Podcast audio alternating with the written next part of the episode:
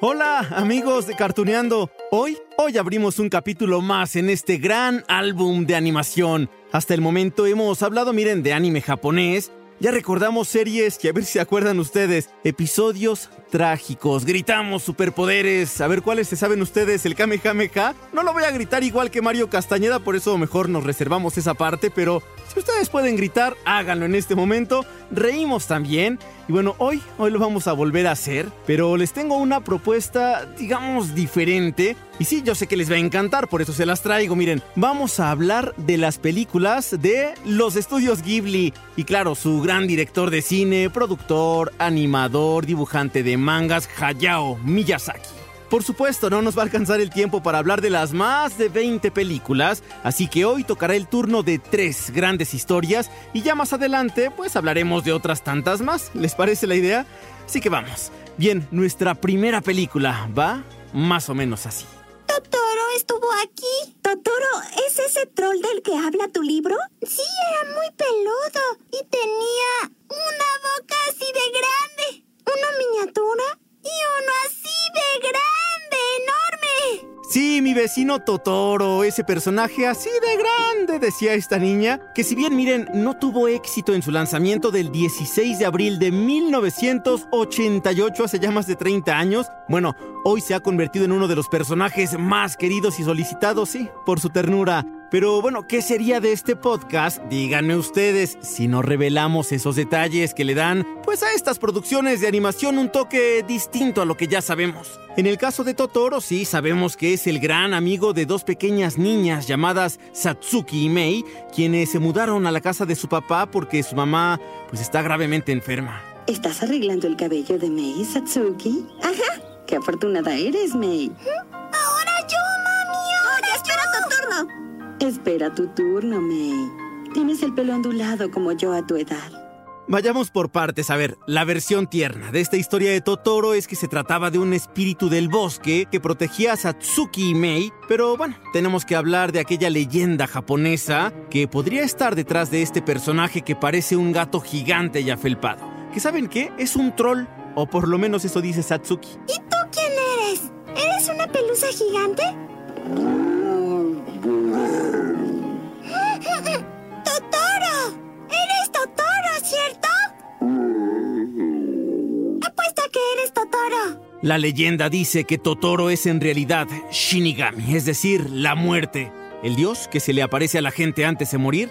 Y sí, miren, algunas de las escenas de la película nos dejan pensar que las dos niñas protagonistas mueren en algún punto de la historia. Y miren, yo sé, después de que escuchen todo esto, si ustedes ven de nueva cuenta Totoro, lo van a ver con unos ojos distintos y creo que van a acertar con esto.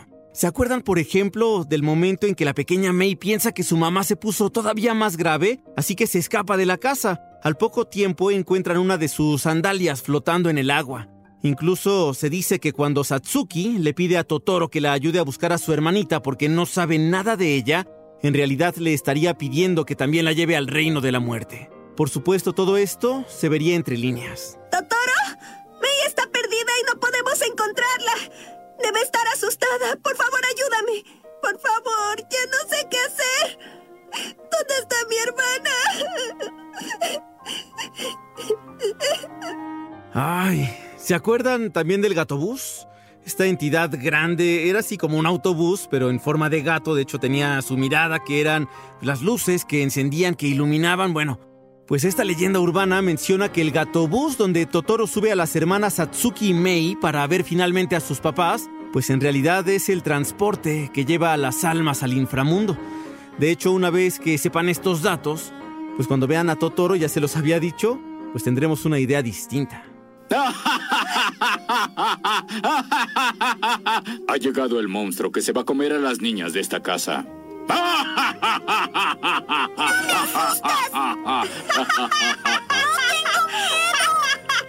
Y allí les va otro dato interesante. Ya dejamos de lado esta leyenda de que Totoro es el dios de la muerte. Y es que miren, en Japón también existe esa otra leyenda famosa, una versión más, que indica que la película de Mi vecino Totoro está inspirada, ¿saben en dónde? En la vida del mismísimo Hayao Miyazaki, porque cuando él y sus hermanos eran pequeños, bueno, su mamá se enfermó, tenía tuberculosis espinal durante nueve años y pasó mucho tiempo en el hospital. De hecho, una vez, en alguna ocasión, Miyazaki dijo que la película habría sido demasiado dolorosa y aunque no se revela en el filme, la madre de Satsuki Mei pues habría tenido la misma enfermedad, tuberculosis espinal.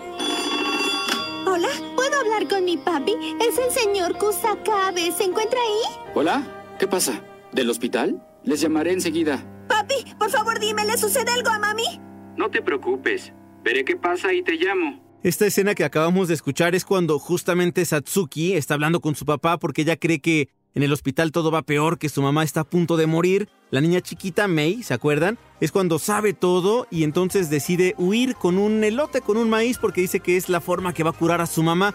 A partir de allí empieza la tragedia que ya les comentamos, que supuestamente las dos hermanas mueren. Pero bueno, a pesar de todo esto, la ternura que nos causa Totoro jamás se ha perdido, eso seguramente ustedes lo saben muy bien. De hecho, ¿saben qué es la imagen oficial? Sí, Totoro es la imagen oficial de los estudios Ghibli y encontramos también peluches de este personaje, que si con su hojita arriba, que si también con su paraguas, y además fue incluido, si lo sabían, ¿no? En la película Disney Pixar Toy Story 3, donde convive con Woody y con otros juguetes. Revísenlo, van a, van a encontrarlo allí, es muy fácil. Eso fue en el año 2010, pero en el año 2010 en la película Zootopia, también hay unos panecillos allí en forma de Totoro en una escena que de hecho, pues no nos vamos tan lejos a Japón o a Estados Unidos. Aquí en la Ciudad de México también pueden encontrar esos panecillos de Totoro. Y así amigos, con estos bellos recuerdos nos despedimos de Totoro, pero para darle paso a una película más de los estudios Ghibli. Sale el sol despacito, jo, jo, jo, soy feliz. El viento está siempre junto a mí, soy feliz. recuerden, recuerden, ¿dónde escucharon esta canción? Jo, jo, jo, soy feliz. Sí, ya, ya no la voy a cantar. La segunda película en nuestra lista es La tumba de las luciérnagas. Y sí, amigos, sí, para hablar de ella será necesario que saquen sus pañuelitos porque vamos a llorar juntos, de una vez se los digo. Es más, en lo que buscan sus pañuelos les dejo este otro fragmento de la película. 21 de septiembre de 1945. Esa fue la noche donde morí. ¿Qué día es hoy?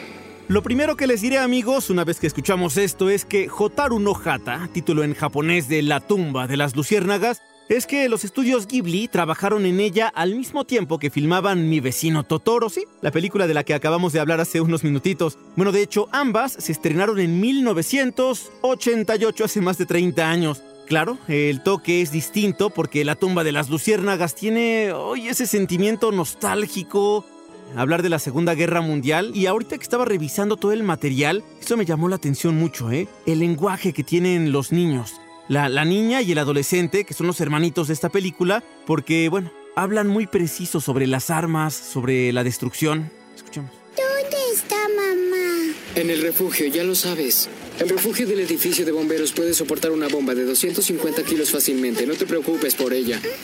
Probablemente irá a la estación Hipomatsu para encontrarnos. Entonces la veremos allá. Amigos, la historia de la que hablamos sí es de los estudios Ghibli, ya se los había comentado, pero no fue dirigida por Hayao Miyazaki, sino por Isao Takahata, que también es fundador de estos estudios, solo que él murió en 2018. Él adaptó una popular novela japonesa ambientada en la Segunda Guerra Mundial, donde una vez más los niños son los protagonistas. Sus nombres, Seita y Setsuko, son hijos de un oficial de la Marina japonesa que viven en Kobe, un día durante un bombardeo, no, no consiguen llegar a tiempo al búnker donde su madre los tendría que esperar. Una vez pasada la emergencia, buscan a su mamá. Híjole, las escenas son duras. Recuérdenlas o, o vean de nueva cuenta la tumba de las luciérnagas, porque aún siendo animación, es evidente la tragedia, la muerte, la desolación, todo esto que deja la guerra.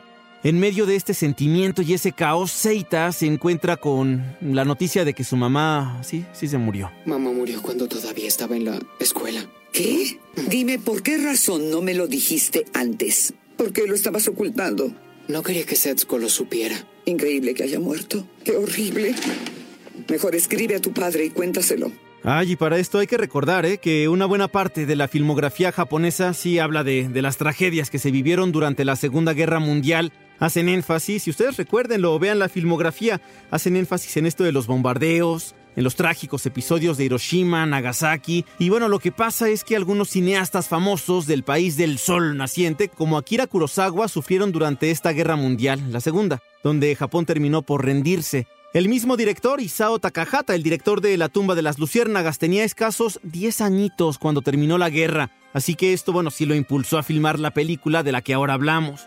Por eso los protagonistas son una niña y un adolescente, y el drama que reflejan es el mismo, el mismo que pasaron miles de familias en Japón. Bueno, será mejor que me vaya al refugio de una vez. Tengan cuidado y vayan allá en cuanto puedan. Mamá, no te preocupes por nosotros, ve al refugio. Sí, de acuerdo. Odio ese refugio. Bueno, te lamentarás si una de esas bombas nos estalla encima, Setsuko, ¿entiendes? Una vez escuchado lo anterior, les cuento que hay a quienes les gusta comparar a la tumba de las luciérnagas con La vida es bella. Sí, se acuerdan de esa película, ¿no? De Roberto Benigni, donde escuchamos esa famosa frase de Buenos días, principesa. Bueno, y es que esta cinta japonesa, donde vemos a Seita, un adolescente que trata de proteger a su hermana pequeña, Setsuko, pues allí le miente también, y eso, bueno, dice él para que no se dé cuenta de todo lo que está pasando. Eso, mientras la guerra llega a su fin. ¿Acaso no se dan cuenta de que estamos en guerra, mocosos? No traen más que problemas. Un par de pestes, eso es lo que son. No ayudan en nada durante los ataques. Podrían ir a vivir en ese refugio para lo que me importa. Sigamos con la historia, amigos. Cuando su madre muere, en el bombardeo, Seita y Setsuko se refugian en la casa de una tía. Una tía lejana, dicen, pero ellos confían en que los va a recibir bien. Pero ¿saben qué? Híjole, la convivencia no funciona. Se van a vivir solos mejor a una cueva. Allí, sin dinero, con frío. ¿Saben qué es lo único que les quedaba? Morir de inanición. De hecho, el fantasma de Seita es el que se convierte en el narrador de esta historia casi desde el principio de la película. Seita. Dime en qué parte te duele. ¿Quieres que te consiga un doctor?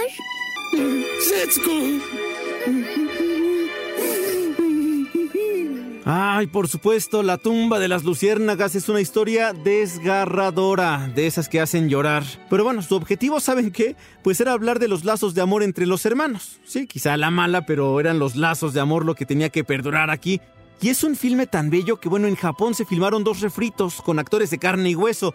Uno en 2005 y otro en 2008, pero según yo, mi visión amante de la animación japonesa, no se iguala de verdad con lo que provocó aquella película La tumba de las luciérnagas de 1988.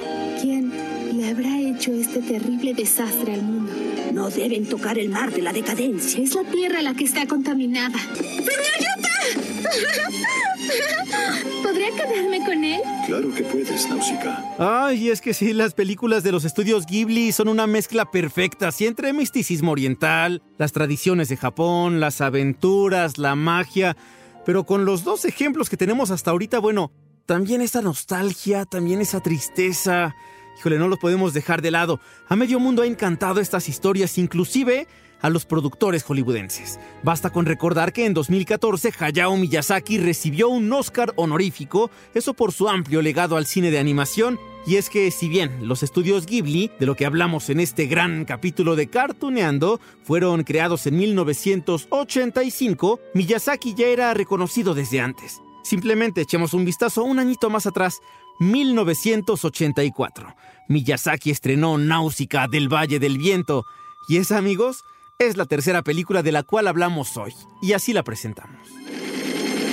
¡Es una nave de Torumequia! ¡Todos al castillo! Los árboles del mar de la decadencia nacieron para limpiar lo que los humanos han contaminado por muchos años. Para hablar de Náusica del Valle del Viento, contactaremos en este preciso momento, amigos, a Moisés Palacios. Él es actor, actor de doblaje, participó justamente en esta cinta, dando voz al maestro Yupa, el sabio de la tribu y un experto espadachín. Él educó a la princesa Náusica en su infancia y bueno, mientras Moisés nos contesta, les cuento que este filme está basado en un manga elaborado también por Miyazaki, 1982, y que nos presenta a una princesa que debe dirigir una guerra. Ya tenemos en la línea a Moisés Palacios para poder platicar de Náusica del Valle del Viento. ¿Cómo estás, Moy? Muy bien, muchas gracias. Con mucho gusto estar aquí contigo y con la gente que tiene la buena costumbre de escucharte continuamente. Muchísimas gracias, Moisés. Oye, pues mira, te tengo que hacer un rápido recuento de qué es lo que estamos platicando para poder abordar este tema contigo. Mira, ya platicamos acerca de Totoro, ya platicamos sobre la tumba de las luciérnagas y mira, estábamos haciendo hace unos minutitos esta reflexión acerca pues de que la las películas de los estudios Ghibli tienen sí misticismo, tienen también pues esta eh, espiritualidad bastante cargada de lo japonés, de lo oriental, pero también comentábamos acerca de la aventura, comentábamos acerca de la tristeza, del toque de nostalgia, y seguramente tú como actor de doblaje, Moisés, tú también tienes que retomar todo esto para poder crear tu personaje. ¿Qué me cuentas sobre esto? Bueno, sí, mira, yo soy un actor que tengo ya más de 40 años eh, haciendo doblaje profesional, entre algunas cosas y otras especialidades de mi carrera como actor. Pero cuando llegan estos proyectos, sí, de verdad son muy especiales porque son muy artísticos y, contienen, como tú lo mencionabas previamente, un aspecto espiritual, son como epopeyas, son como los personajes tienen una profundidad muy especial y muy interesante, ¿no? Entonces, sí son, son personajes diferentes, por supuesto. Este doblaje lo hicimos bajo la dirección del maestro Gabriel Gama, que también él está muy, muy empapado en todo, en todo este concepto del anime y, de, este tipo de películas. Es el gran actor también, director, es que ha doblado a muchos personajes muy famosos. Y es muy gratificante porque ver el resultado y sobre todo ver que al, público que, que sigue eh, estos proyectos, pues le gusta, se logra cerrar el ciclo creativo que tenemos que es precisamente el objetivo fundamental que al público le guste, que tenga esto la verosimilitud artística que requiere para que la gente lo acepte totalmente sin ningún condicionamiento Moisés, eh, comentabas ahorita al inicio de esta plática contigo que llevas 40 años de trayectoria, has doblado a Woody Allen, has hecho a Fossi, inclusive cada uno pues obviamente tiene una versión totalmente diferente de su personalidad. Y, yo insisto en esto, creo que los japoneses tienen algo, un toque diferente, es como más dramático, creo que hasta los diálogos, ¿no? Son distintos. ¿Cómo hacías tú al maestro Yupa? ¿Te acuerdas tú cuál era el toque que tenías que darle? Sí, pues como tú dices, eh, darle esa personalidad de maestro, de sabio, bajando la voz y hablando tranquilamente y todo eso, ¿no? Muchas veces fíjate que tenemos una, una discrepancia con algunos eh, fans de, de, los anime y de todo esto, porque ellos escuchan el, sonido, las voces originales, y los actores japoneses pues son por la idiosincrasia de, la gente de esos lugares, ellos imprimen como más dramatismo, un tono más subido, ¿me entiendes? Entonces muchos de ellos quieren que lo hagamos así, pero si nosotros lo hiciéramos así, en nuestra forma de, actuar, que tenemos eh, de, imprimir a, las interpretaciones, se escucharía eh, demasiado exagerado, es por llamarle de alguna manera. Entonces sí hay que imprimirle más dramatismo, más, más profundidad, tratando de llegar al tono original que dan los, los grandes maestros actores de, que hacen estos personajes, pero sin llegar tampoco a pasarnos para que no se convierta en algo que no sea verosímil, eh, que se convierta en algo que, que, suene hasta un poco ridículo y darle el tono eh, preciso, ¿no? Entonces sí hay que este, entender muy bien este tipo de personajes, este tipo de historias que son obras de arte maravillosas y estar en el tono preciso que requiere el director y los productores dueños de la película, ¿no? Y ya que comentabas ahorita acerca de la historia de la princesa Náusica del Valle del Viento, pues bueno, se estrenó el 11 de marzo de 1984, eso en Japón, años después ya vino a México y allí fue donde entró justamente el trabajo de Moisés Palacios, con quien tenemos el gusto de platicar en este gran capítulo de Cartuneando. Bueno, les comentamos un poquito acerca de la historia. La película relata acerca de Náusica, la princesa del Valle del Viento, que se verá enfrentada pues a un gran ejército capitaneado por Lady Kashuna y bueno, allí es donde entra también justamente el dios de la guerra, entras tú como el sabio. ¿Te acuerdas tú de la historia? ¿Qué nos puedes contar acerca de la historia para continuar relatando un poco más? Te digo, son este tipo de películas son eh, epopeyas, son aventuras con una mitología súper interesante, ¿no? Con una profundidad que no nada más es así, los malos contra los buenos y y la princesa y el príncipe y el héroe y el villano, ¿no? Esto conlleva una profundidad muy interesante, ¿no? En cuanto a la experiencia de doblar el personaje, yo les quiero recordar que muchas veces, o la mayoría de las veces, mejor dicho, nosotros solamente vemos un fragmento de la película que es las partes donde aparece nuestro personaje, ¿no? y conocemos los personajes con los que tenemos que interactuar. Entonces muchas veces no nos permiten, de hecho casi nunca, ver la película completa, sino que simplemente el director nos, platica de lo que se trata y nos instruye de lo que requiere el personaje para nosotros imprimirlo, ¿no? A la hora de grabar. Pero sí, ya, ya después, por supuesto, tuve la oportunidad de, ver la película y pues me encantó. Y, fue una experiencia particular porque en aquella época eh, el, personaje de, la princesa la hizo una gran actriz que se llama Mariana Firio, que fue mi esposa, y mi hijo también participó en la película, ¿no? Entonces, este, se convirtió en algo especial para mí, ¿no? Este, por, por esa situación familiar. Pero eh, volviendo al contexto y a, la temática de, de, este trabajo de anime cinematográfico, pues eh, te digo, son, son trabajos muy especiales por por lo mismo, ¿no? Porque es un contenido, son temas especiales y son personajes también con una profundidad diferente a los habituales que, que hacemos, ¿no? Moisés, me acabas de dar eh, justamente este dato de que pues fue una película bastante familiar para ti y me mencionabas un poquito antes en la plática aquí en Cartoneando acerca de, que los directores de doblaje no les dejan escuchar quizá otras partes de los trabajos de otras personas. ¿Cómo fue de difícil entonces seguramente en tu casa poder realizar pues esto casi casi como un secreto cuando grabaron las voces de Náusica del Valle del Viento? Bueno, mira, déjame decirte que aquí por lo menos pudimos ver este la cara de los personajes y la boca de los personajes. Hay proyectos como los de Star Wars, por ejemplo, eh, los productores nada más te mandan un dibujito que se abre y se cierra y es supuestamente la boquita del, del personaje y no te permiten ver absolutamente nada, no sabes ni de qué se trata, no sabes nada absolutamente, porque la confidencialidad en, en determinados trabajos es este es, es muy grande porque pues son cuestiones ahí de, de, de derechos y de y de situaciones que no que que, tienen que impedir cualquier tipo de plagio o de, o de spoileo, ¿no? Para, todo esto se refleja pues en, en, situaciones económicas, ¿no? Casi en el 100% de las películas, tú llegas y haces tu papel y pues tú, tu preparación, tu experiencia, la técnica actoral que se requiere para hacer doblaje, son las herramientas con las que vas a contar para tú hacer tu personaje y por supuesto con la guía del, director en turno, ¿no? Que vuelvo a repetir, en este caso fue eh, mi querido amigo y maestro Gabriel Gama, ¿no? El objetivo eh, primordial es que la gente se divierta y que vean todo el filme, pero pues nosotros llegamos y y nos dicen tú tienes tantas intervenciones o loops, como se dice técnicamente. Los loops son las participaciones que tiene el actor en la película, en el doblaje.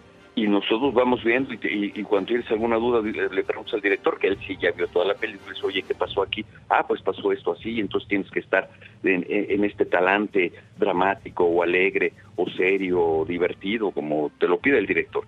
Entonces el director, como ya vio la película, es el que está checando no solo el nivel interpretativo, sino la sincronía de lo que uno vaya grabando, que quede en labios, que quede perfectamente, que el guion esté o el libreto esté perfectamente traducido y adaptado. Entonces es un trabajo sumamente complicado. El doblaje es un, una de las actividades de mayor complejidad que hay en el mundo, ¿no? pero pues este todo tiene una técnica y, herramientas. Moisés, tengo una última pregunta para ti. Hemos estado platicando en este capítulo, ahora abriendo esta página del álbum de animación en Cartuneando, acerca de Totoro y acerca de la tumba de las luciérnagas, y hablábamos que los protagonistas son niños en esas dos historias y que una de las grandes enseñanzas era justamente el lazo de amor que había entre unos y otros, entre los hermanos. ¿Cuál es, según tu visión, tú que trabajaste en Náusica del Valle del Viento, la gran enseñanza que nos deja esta película de los estudios Ghibli? Siempre eh, la enseñanza es que el bien va a estar sobre el mal, ¿no? Y que siempre el objetivo de los que son los buenos de la historia, pues son los que van a triunfar, aunque a veces no es así. Pero eh, siempre nos deja, nos deja ese mensaje de crecimiento espiritual, de satisfacción interna, ¿no? Que no solamente es, ay, diga una divertida película, sino que siempre te deja algo más que yo creo que las obras de, de, arte son tienen que tener ese, ese, objetivo no no nada más tener un este un, un, aspecto de diversión de entretenimiento sino que te tienen que dejar algo más no y este tipo de proyectos que que, que pues que hacen sobre todo los japoneses se preocupan mucho por esa ancestralidad espiritual que tienen y la tratan de transmitir al público y al mundo entero no muchos no lo entienden a muchos se les hace aburrido muchos se les hace pesado pero a, quienes nos gusta, pues siempre nos va a dejar una, una emoción especial, una satisfacción especial, un aprendizaje especial. Bien, Moisés, Moisés Palacios, actor de doblaje de más de 40 años de trayectoria, te agradecemos mucho esta participación para Cartuneando. El agradecido soy yo, Lalo, a todo el mundo le deseo lo mejor y, y muchísimas gracias por invitarme a conversar. Te mando un abrazo. Igualmente. Y bien amigos de Cartuneando hoy, cerramos ya este álbum, esta página. Fueron tres películas de las más de 20 que tienen los estudios Ghibli. Ya repasamos Mi vecino Totoro, 1988. También repasamos La tumba de las luciérnagas, también película de 1988. Y volteamos un poquito más atrás al 84 con Náusica del Valle del Viento. Quedan más pendientes y seguramente tendremos otra oportunidad de poder platicar acerca de los grandes, enormes estudios Ghibli. Soy Lalo González y por favor, acompáñenos en la siguiente.